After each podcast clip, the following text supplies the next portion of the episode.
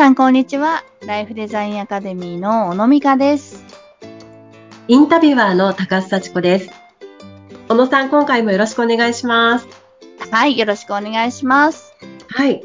2月に入りまして、ちょうどね、最初の配信日、2月2日が人事の日ということで、いろんなこう会社関係のね、お話などをちょっとシリーズとして伺っております。はい今回はどのようなテーマになりますか、はい、えっ、と、今回はですね、まあ、えっ、と、前回がね、前々回がまあ会社としてこう、どういうことをまあ考えて示すか。で、まあ、えー前回はコミュニケーションをどういう順番で取っていくかみたいなね、お話をはいさせていただいたんですけれども、えーはい今日はですね、えーまあ、前回ね、その自分が関わるチームの、まあ、ミッションとかね、えー目指すもはいのみたいなものを、うんあーまあ言語化しましょうみたいな話で終わったんですが、はい。はい。それが、まあ、決まってですね、次は、やっぱりそこに関わる人、一人一人の、こう、まあ、価値観とか、え人生とか、み未来の像ですね、将来像と、うんその会社とかチームの、まあ、ミッション、目指すものを、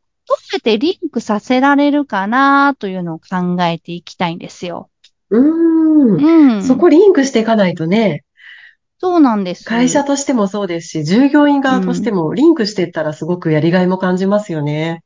そうなんですよ。あ結局、仕事っていうのが人生の一部になれるかどうかというのはですね、うんあの、はい本当にこの人、自分の人生の目的目指すものと、えーはい自分が属する会社とか組織の、えー与えられた場が目指すものが、どれだけリンクするかっていうところなんだなと思うんですよね。うーん。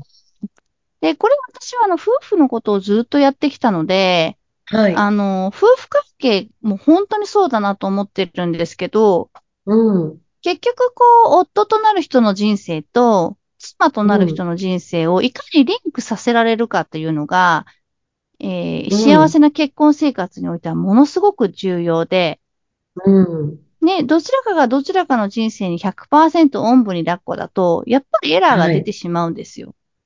うんん。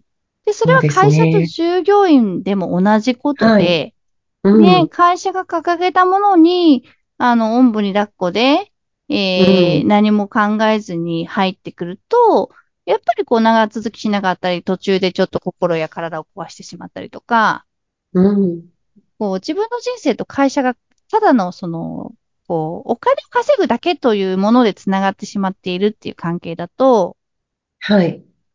そこよりももっといい条件で仕事ができる場所に出会ったりとか、うん。ね、ちょっと嫌なことがあったりとかするとですね、あの、まあ、なんていうんですかね。もう、う、上、床の上にただ立ってる、なんかこう、上物が乗ってるだけになってしまうと、そこからこうピッと取り除くのも簡単になってしまうんですよ。うん。うん。だからそこにちゃんと根を張るためには、はい。ね、そこの場の目的と自分の人生の目的を、まあ、リンクさせていくっていうことがとっても大事なんですね。うん。うん。もともとその、まあ、就職試験だったり、うん、まあ、その採用をしてもらう側からすると、まあ、うん、ね、入るときは目的意識を持って入るわけで、うん、うん。そこどういうふうに会社の中でこう発揮させていくかっていうところですよね。どうしたら自分のか、のこの思いとかうん。が、こう、会社の思いとこうんうんうリンクしていくかっていうことですかうね。ん、うん、うん。うん。なんか、どういう風になりたいという未来絵図、うん例えばこう、はい海外旅行に、にあの、年に一回行けるようになりたいとか、うんなんかね、あの、結婚して子供が何人欲しいとかっていう、はい。そういうなりたい姿っていうのは、まあ一般的には皆さん口に出すことができたりすると思うんですけど、はい。例えば3年後、5年後、10年後、あなたはどんな人間になっていたいかって言われると、あんまりそこをうんこう言葉に出している方って少ないような気がしていて、うん。はい。うん。でも人材としてその人を会社の中に入れるんであれば、やっぱりその人がこうどういう人間として会社の中で育っていきたいと思っているのかっていうところうをん知っていくのってとっても大事だと思うんですよ。うん。うん。で、例えばすごく優秀なあの、スキルのある人がいて、はいえー入れたけど、ね、全然思いも目的もなくて、うん。ね、なんか、なんか自分は別に自分の目的だけが話せ、果たせればいいんで、みたいな感じの人？うん。よりも、会社としてはやっぱり、今はスキルとかあんまり経験とかないかもしれないけど、うん。ねやっぱり5年後、10年後、えー自分がこういう人間になっていたくて、で、そのためにこういう経験が積みたくて、ここに会社に、この会社に入ってきたみたいな方が、うんなんかやっぱりこう、育っていくイメージが、会社と一緒に育っていくイメージが見えたりすると思うんですよね。はい。うん、うん、うん。まさしくこう会社に根を張ってくれそうな人材ですよね。あそうですそういう思いがある方って。うん。はい。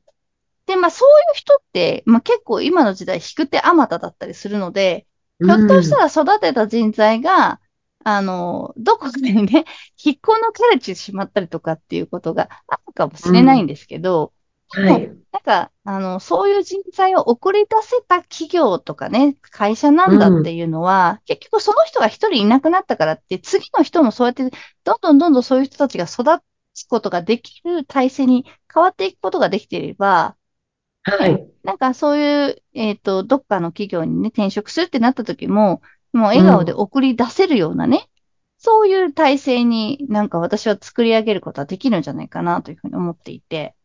うん。うそん。こはやっぱり、ね、その両者の関係性が良くないとできないことですもんね。そうそうそう。で、よく、うん。あの、こんな条件を提示してるのに、うん。あの、ヘッドハンティングに乗らないとかですね。うん。うん。っていう、あの、そういうね、ヘッドハンティングをしている人の話を聞いたりする機会があると、はいそういう子っていうのは、本当にその会社に恩義を感じていて、うん。うん。で、もう、あの、これを返し切ったと思うまでは、うん。行きませんって言って、断ってくる。だから条件ではない部分で、やっぱりその会社に根を張って、えーまあ会社に貢献するために働いているって言ったら、そういう従業員のく、そういう言葉が従業員から出てくる会社っていうのは、うん、本当にヘッドハンティングは難しいらしいですね。へえ。でも従業員の方にそういうふうに思っていただけたら会社としては本当に嬉しいですようね。ん、本当に妙利に尽きる。うんだから、そういう体制って、ただ、あの、ね、偶発的にできるものではなくて、やっぱりそう、意識的に作っていくものだと思うので、はい。そういうところをね、なんか今採用とかね、やっぱり離職の問題で困っていらっしゃる、あの、会社さんも結構あると、あの、伺ったりするので、うん。まあ、目先のどうやったら人を増やしていくか採用するかみたいなのって本当に大事な、あの、い今をね、こう、やっぱ回していくために大事な考えだったりするんですけど、それってやり続けるのは結構きついんじゃないかなと思う部分もあるので、うん。うん。まずはね、なんかそういう体制づくりに力を入れていただけるといいんじゃないかなと思ったりもしています。そうですね。なんかこう、就職活動ってこう、お見合いみたいな感じっていう方もうん、ね、過去にはいらっしゃいましたけど、確かにちょっと夫婦関係とも似てるっていうか、はい。ね、こう、添い遂げていただけるような会社の環境をね、まずは会社の方も作っていかないといけないし、はい。そういう会社だからこそ、やっぱりいい人材がね、根を張ってくれるっていうことですよね。そう、そう思いますよ、本当に。パートナーシップですよね、本当の意味でもね。そうですね。うん。会社と従業員のパートナーシップがすごく重要だな、と。はい。まあ、条件だけだったらね、他にいい会社ってもしかしたらあるかもしれませんけれども、そうなんですさっよ。きね、小野さんが、あの、おっしゃったみたいに、その、転職のね、エージェントの方がおっしゃってたようにね、この恩義を今いる環境に感じている方っていうのはね、うん。あ、なんかきっとそういう 企業っていい会社なんだろうなって想像しますよ本ね。当に、本当に、なんか育てていただいたっていうふうにね、ちゃんと本人が感じていて、かつまだそれを返していないからって、すごいかっこいいなって思ったりしますよね。そうですうね。ん。まあ今本当いい人材をね、確保するのに企業の皆さんもきっとね、大変な時期でしょうから、うんちょっとね、こう、そういう会社とね、従業員の関係、あの、今一度ね、改めて考えてもらえたら嬉しいですね。うん、うん。うん、うん、本当にそう思います。はい。はいさあ、小野さんのお話、もっと聞いてみたいという方、ポッドキャストの説明欄にメルマガのご案内掲載されております。ぜひご登録よろしくお願いします。